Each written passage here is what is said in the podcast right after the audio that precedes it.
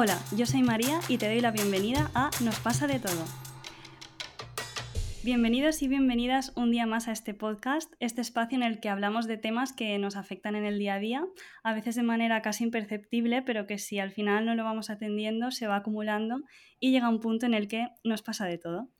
Y bueno, hoy vamos a hablar de, la soledad, un tema que yo creo que nos es familiar a, todo el mundo en mayor o menor medida y que bueno, aunque muchas veces queramos no sentirla, al final es una parte en realidad de información muy valiosa. Y para ello, pues eh, cuento hoy con una invitada muy especial. Ella es Irene Sánchez, psicóloga sanitaria y psicoterapeuta humanista, creadora de la plataforma Nos Vamos Entendiendo, que podéis encontrar en Instagram en arroba nos.vamos.entendiendo. Y bueno, ella allí comparte contenido muy guay que nos va inspirando a mirarnos hacia adentro con honestidad y empatía a través de reflexiones muy interesantes, así que os animo a seguirla. Hola Irene, bienvenida. Hola, gracias por la presentación. Bueno, pues empezamos, entramos ya en materia. Bueno, primero aclarar que vamos a estar hablando de la soledad entendida como la soledad no elegida. Porque sí que es verdad que, en castellano tenemos una sola palabra cuando en otros idiomas muchas veces se refieren a la soledad pues elegida y la no elegida. Eh, a esa que nos provoca como más incomodidad, ¿no? una cierta sensación de abandono. Y bueno, Irene, yo te empiezo preguntando, eh, ¿por qué sentimos soledad las personas? ¿Qué suele haber detrás de eso? Mm. Pues, mira, estaba pensando y es una respuesta muy obvia, pero yo creo que lo primero es sentimos soledad porque estamos solos.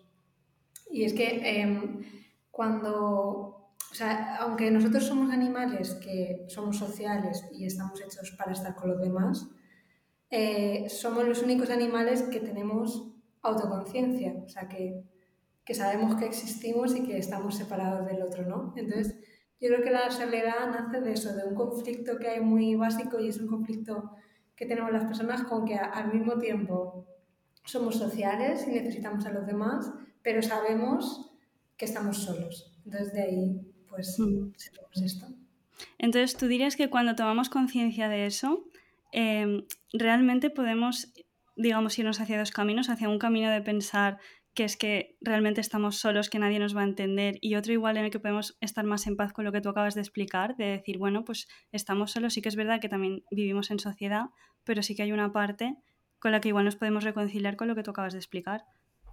Sí, mm, yo creo que hay una parte que efectivamente que es inevitable y que con la que nos toca convivir y luego la otra que tú has dicho que es como me siento solo y, es más incómoda esta parte y mm, de alguna manera mm, lo sufro el estar en soledad que sí que puede tener que ver con que haya cosas de cómo estoy en la relación con los demás que a mí me, que a mí me dejan mal y por eso siento esta soledad, que supongo que ahora entraremos más en materia de esto.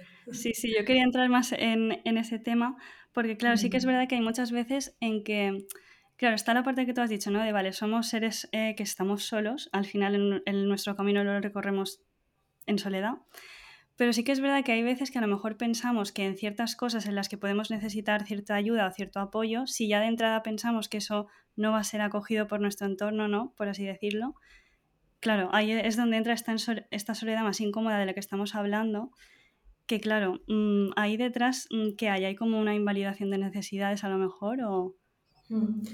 Sí, a mí me parece sobre todo interesante poder ir desgranando cuando una persona, por ejemplo, si alguien viene a terapia ¿no? y me dice, pues es que me siento muy solo, eh, pues ir desgranando cómo es esa soledad para esa persona en particular porque lo que, lo que hemos observado es que bajo este sentimiento de soledad muchas veces hay una necesidad o varias, que las podemos llamar necesidades relacionales porque son necesidades que, que sí o sí eh, satisfacemos en la relación con otros. Entonces, igual que, por ejemplo, sabemos que tenemos necesidades físicas como comer, ¿no? alimentarnos para no desfallecer, pues lo mismo nos ocurre con las necesidades relacionales, que pueden ser muchas.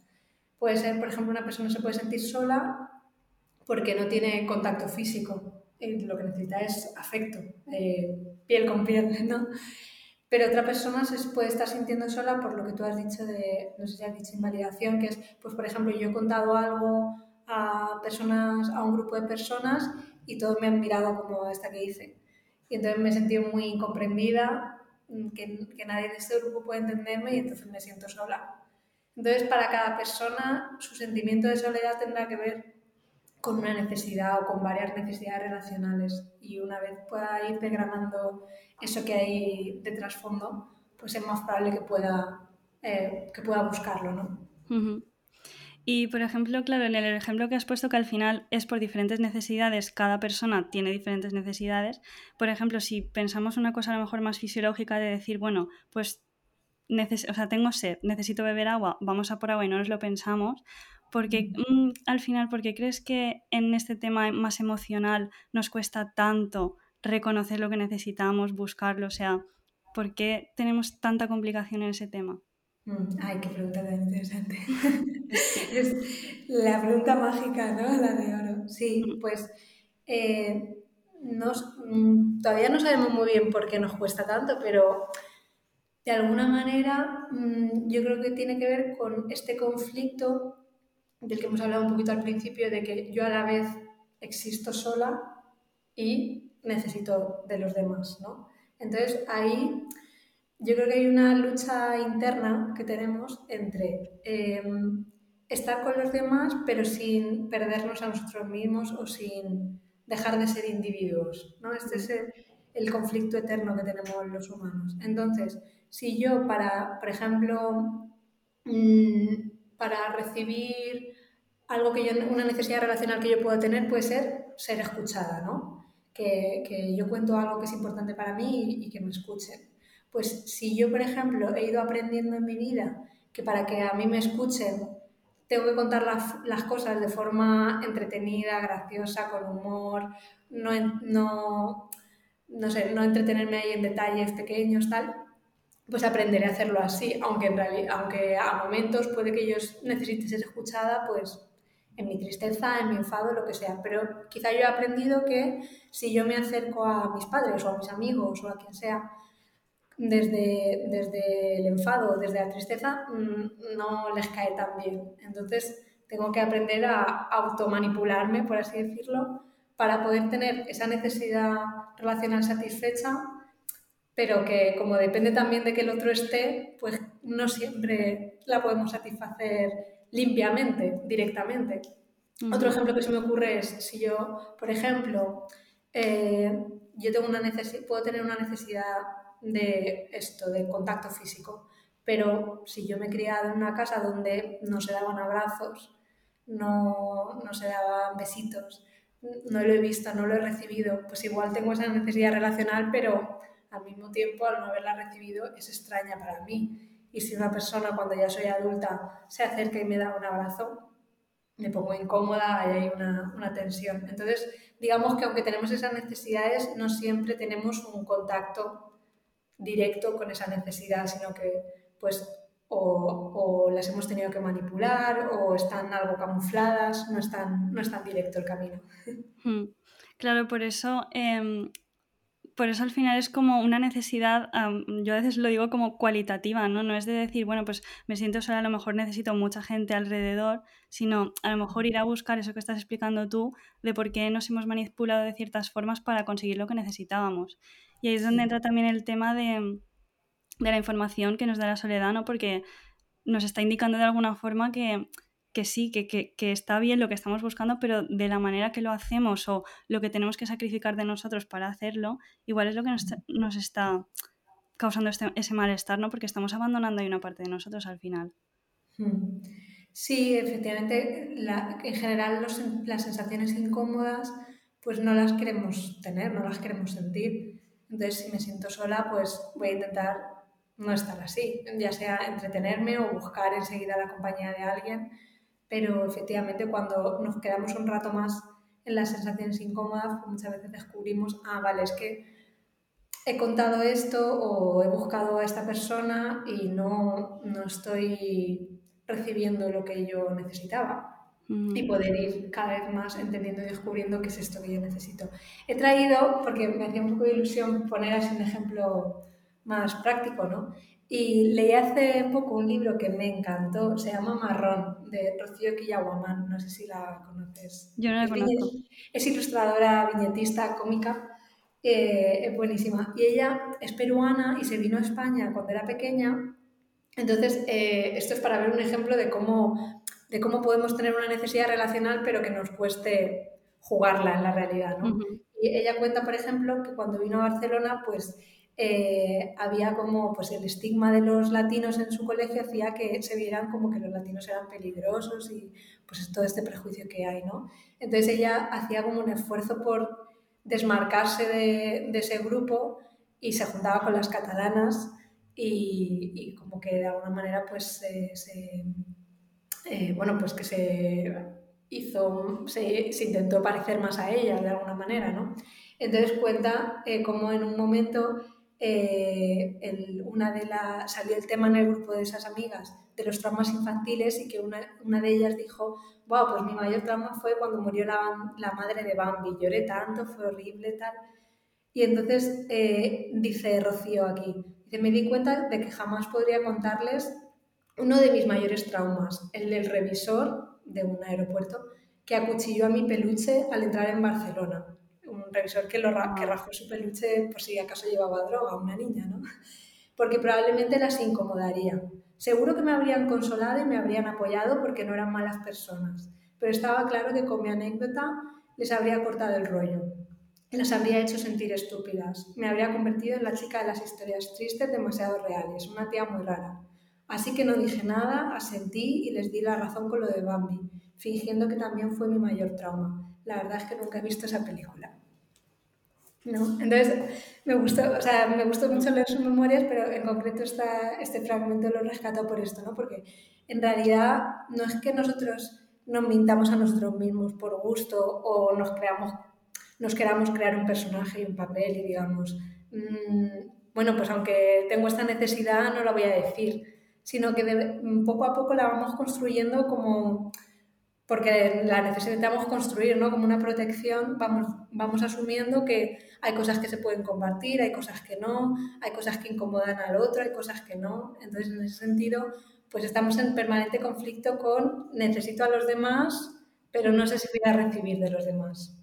Claro. Y me gusta mucho ese ejemplo porque es muy ilustrativo porque al final es lo que estábamos hablando antes de que, vale, ya tenía personas a su alrededor, pero al final, si tú sientes que no puedes compartir lo que te pasa, pero claro, y también lo que acabas de decir, de que al final pues necesitamos estar con los otros y ella al final pues también tenía una necesidad de pertenencia importante. Entonces, si los recursos que tiene en ese momento pues ha sido pues adaptarse de esa manera a ese grupo, pues claro.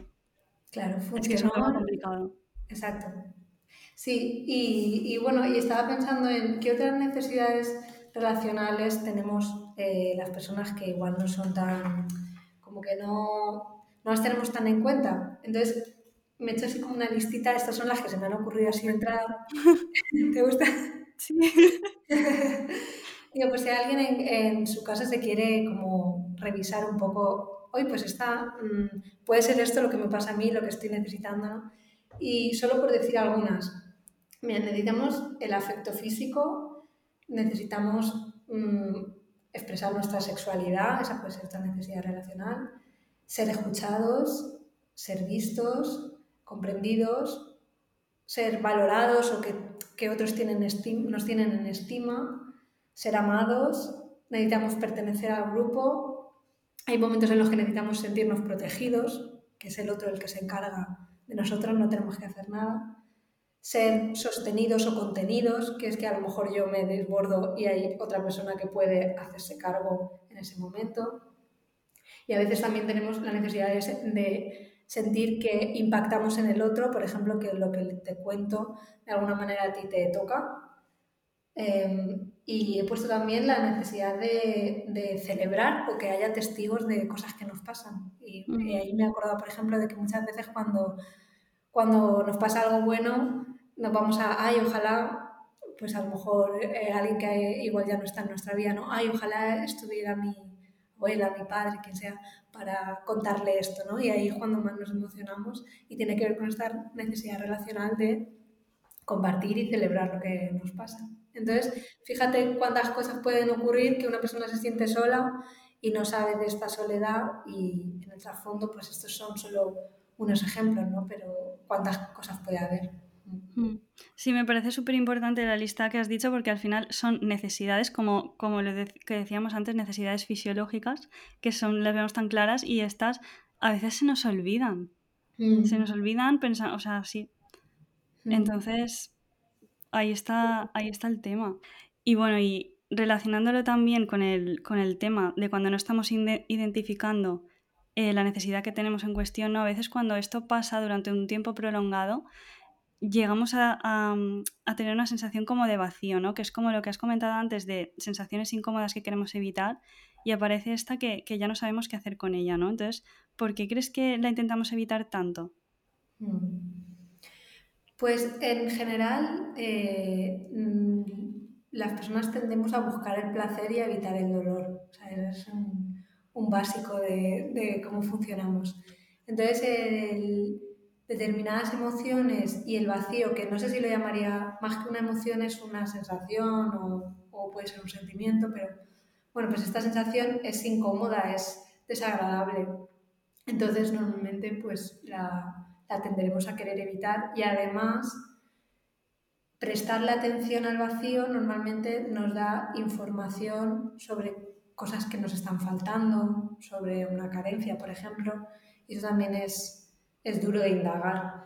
Entonces, bueno, em, por ejemplo, en, en, duelo, que ahora estoy formándome en ese tema, eh, decimos que tenemos dos maneras de relacionarnos con el sufrimiento. Una es estar en conexión con el dolor pues, por ejemplo, si yo pierdo a una persona, podría ser recordarla, hablar de ella, mirar fotos, eh, expresar mis emociones, ¿no?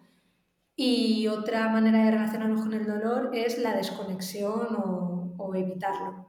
Porque si estuviéramos permanentemente conectados con el dolor, pues eso, nos desbordaríamos, no podríamos ir a trabajar, no podríamos hacer todas las cosas que necesitamos hacer. Entonces la otra manera de estar con el dolor es en desconexión y eso puede ser distraerme, eh, tapar unas emociones con otras, eh, llenarme de actividad para no, para no conectar. Entonces, el vacío, muchas veces, que el vacío puede tener que ver con estas necesidades relacionales no satisfechas que hemos comentado. Mm. Pues el vacío viene eso, cuando después de estar un tiempo tapando, tapando y tapando, pues lo que la tapadera no está de alguna manera no nos está funcionando, no nos está dejando bien.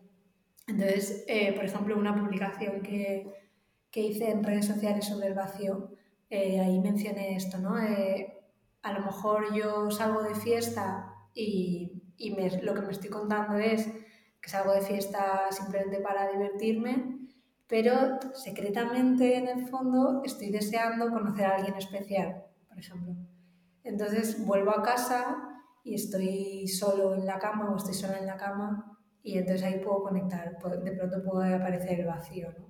O yo echo de menos a alguien de mi vida y lo que y por ejemplo falleció, entonces me pongo a trabajar o a hacer hobbies, actividades todo el rato sin parar. Pues cuando paro ahí es cuando puede surgir el vacío. Entonces sí que es verdad que hay algunas actividades que son típicas de llenar vacíos. Eh, sobre todo las que tienen que ver con las adicciones, ya sea por drogas, alcohol, pero también puede ser adicción eh, al, yo sé, a las compras, al deporte, al porno, hay un montón de cosas que hacemos de, a la comida, que hacemos de manera compulsiva, que muchas veces tienen que ver con esta, pues con esta forma de relacionarnos con el dolor, ¿no? que es llenarlo, llenarlo, llenarlo para no sentir el vacío o, no conectar con lo doloroso.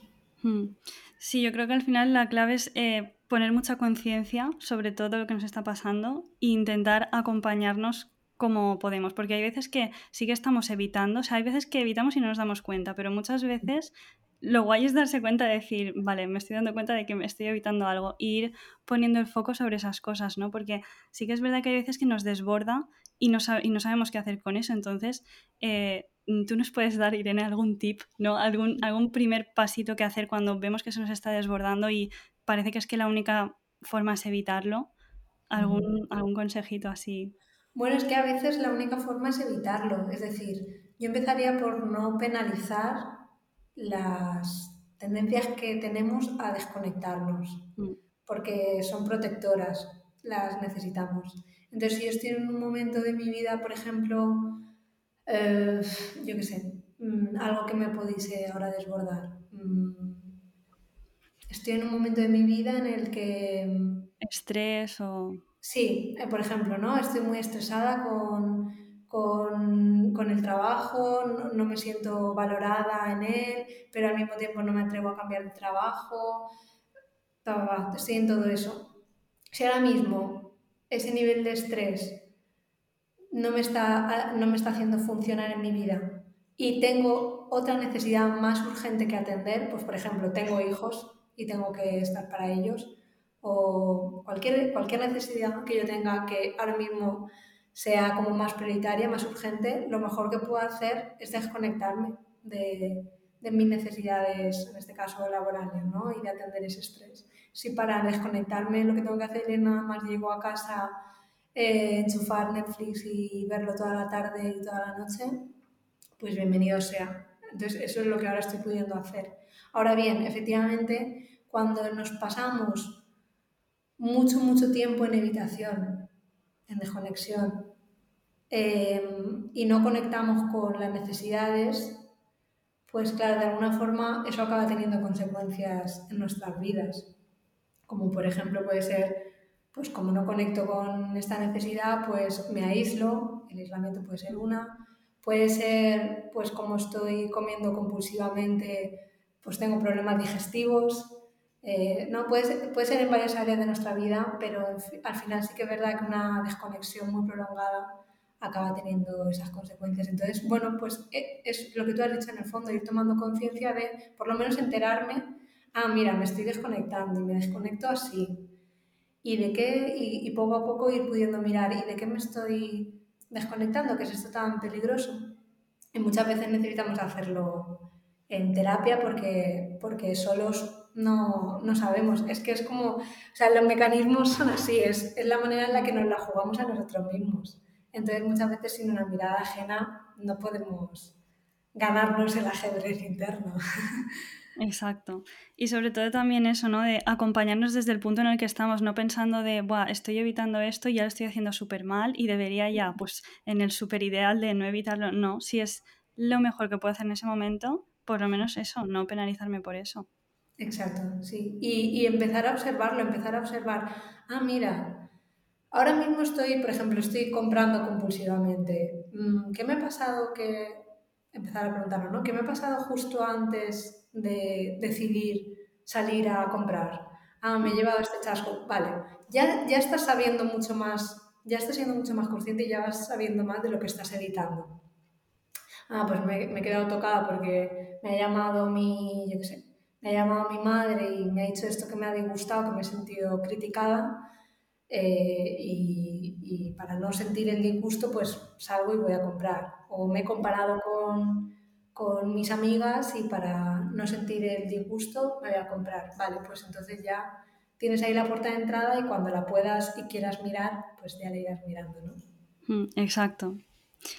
Y luego también, bueno, ahora cambiando un poco de tema, estaba buscando ahí para hilar, pero pero no, es que es otro tema, el tema de las redes sociales, ¿no? Que sí que se habla mucho de, bueno, es que las redes sociales toman presencia en nuestra vida, pero yo creo que ya hemos llegado a un punto en el que son una parte más totalmente integrada de nuestra vida.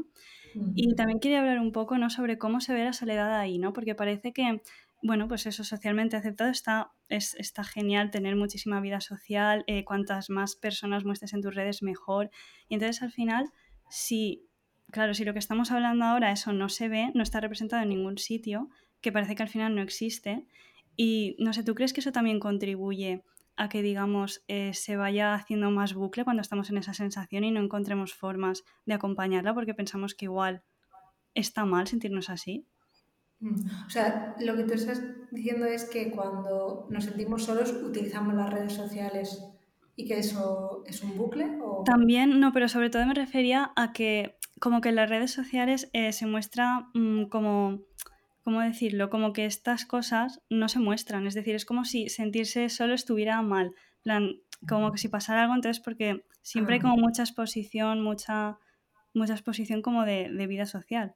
No sé si me explico. Sí, sí, ya, ya lo he entendido. Claro, que ves la parte idealizada, ¿no? De las Sí. relaciones y de cómo lo manejamos. Sí, yo en ese sentido eh, intento tener una mirada comprensiva de para qué nos está sirviendo mostrar solo lo bueno en las redes sociales. Mm, Y es que realmente, mm, a ver cómo lo digo, realmente es poner algo que, que a nosotras mismas nos está doliendo o, o que nos está haciendo sufrir. Es complicado si no sabes que hay otra persona ahí detrás que te puede sostener, o sea, que te puede escuchar, etc. Entonces, me parece casi que lo más natural del mundo que en redes sociales se comparta lo divertido, lo, lo idealizado y lo estupendo y no tanto lo doloroso. No sé si es un tema de que, porque hay una tendencia a decir, vamos a decir también cuando estamos mal, etcétera, pero es que muchas veces si uno está, hay emociones que son más hacia adentro. La tristeza, por ejemplo, la tristeza normalmente no nos lleva a coger una cámara y decir, estoy triste por esto y por lo otro. La tristeza muchas veces nos lleva a, a recluirnos, a buscar el, el autoconsuelo, etcétera. Entonces, casi que la salida ahí que yo encuentro es poder empezar a ver las redes como eso, como esta parte tan sesgada que mostramos naturalmente, pero que, pero que está muy sesgada. Y, y sí, igual sí que nos faltan otros ámbitos de nuestra vida donde podamos compartir con otras personas. A mí, por ejemplo, me ayudó mucho. Yo entré en una formación de terapia Gestalt, que es una terapia donde se, se, trabaja la parte personal, o sea, cada uno hace también su proceso terapéutico, ¿no? Y lo, lo, que más me impactó fue eso, fue empezar a escuchar cómo otras personas sufren y de qué cosas sufren y lo, y lo solos que estamos cada uno en nuestra locura interna, ¿no? Entonces, hasta que no había escuchado los testimonios de otros, pues de alguna manera no sabía lo jodidos que estamos todos en realidad. Sí. Entonces, sí, eh, igual complementar el, la exposición con redes con, no sé, o cualquier otro círculo, a veces son un grupo de cuatro amigos, donde sí que se pueda hablar un poco más de todas estas cosas. Sí, yo creo que la clave está ahí porque eh, a lo mejor como tiene tanta presencia en nuestra vida las redes sociales, llega un momento en el que a lo mejor eh, estamos pasando más tiempo socialmente ahí que en, a lo mejor en un contacto en persona y, y lo que estabas diciendo tú que al final emociones pues más difíciles o tal necesitas el contacto directo y entonces a lo mejor mmm, buscar esto pues a través de las redes sociales por ejemplo que no ves realmente no sé cómo explicar, como que no, no estás realmente ahí con la otra persona, entonces a lo mejor no sabes realmente cómo está reaccionando, si lo está cogiendo, qué está pasando, entonces ahí entran ahí tus neuras en plan de mal, entonces como que dices, ya me siento muy expuesto, tal, entonces yo creo que es muy importante eso, es saber complementarlo con la realidad al final, porque es que hay tanto filtro, tanto que al final no es realidad, las redes sociales. Sí, y las personas yo creo que nos movemos mucho en lo concreto, en el de tú a tú. No, no sé muy bien por qué, pero nos vinculamos en diadas, lo llamamos en terapia, que es en, en, una relación de dos. Incluso si yo tengo un grupo de amigos de 3, 4, 5, 20, las relaciones las voy teniendo con cada uno. Entonces, en redes sociales eso se diluye un poco. Es como tú cuentas algo y lo cuentas a, lo sacas como al mundo. Pero el contacto que mejor nos deja suele ser el contacto de tú a tú, lo concreto, la, la disponibilidad, o sea, saber que, saber que puedes volver a contar con esa persona, no que te va a leer si es que te lee cuando sea, cierta consistencia. Mmm, no sé, por ejemplo, me repito con el tema del duelo, pero como ahora lo tengo fresco, en, en los testimonios del de, trabajo que hacen personas que están elaborando su duelo, en la parte, digamos, de elaborar lo que echan de menos de las relaciones, pues eh, muchas veces ni siquiera son palabras, en plan, no echo de menos cosas que me decía. Lo que suele echar la gente de menos es lo que le transmitía el ser querido con su mera presencia y entonces se van a escenas como la manera en la que cuando llegábamos a su casa nos recibía con esa alegría o que me traía siempre la merienda, cosas así que tienen que ver con esto, con la presencia, con la consistencia. Entonces, pues eso, ese nivel de vínculo, pues no se puede, como que no se puede llegar eh, por esa vía. Sirven las redes para, y más para otras cosas. Exacto. Pues así, para hacer así como un resumen, yo creo que es, es muy importante saber acompañarnos internamente, saber cómo buscar las cosas, dónde buscarlas, no perder el contacto con la realidad sobre todo. Y, y, nada, nos has aportado cosas muy interesantes. Muchas gracias, Irene. A ti por invitarme, María. Y bueno, hasta aquí llega el, programa de hoy. Eh, muchas gracias también por escucharnos. No olvidéis seguirnos en vuestra plataforma de podcast de confianza y nos vemos cuando nos pasen más cosas.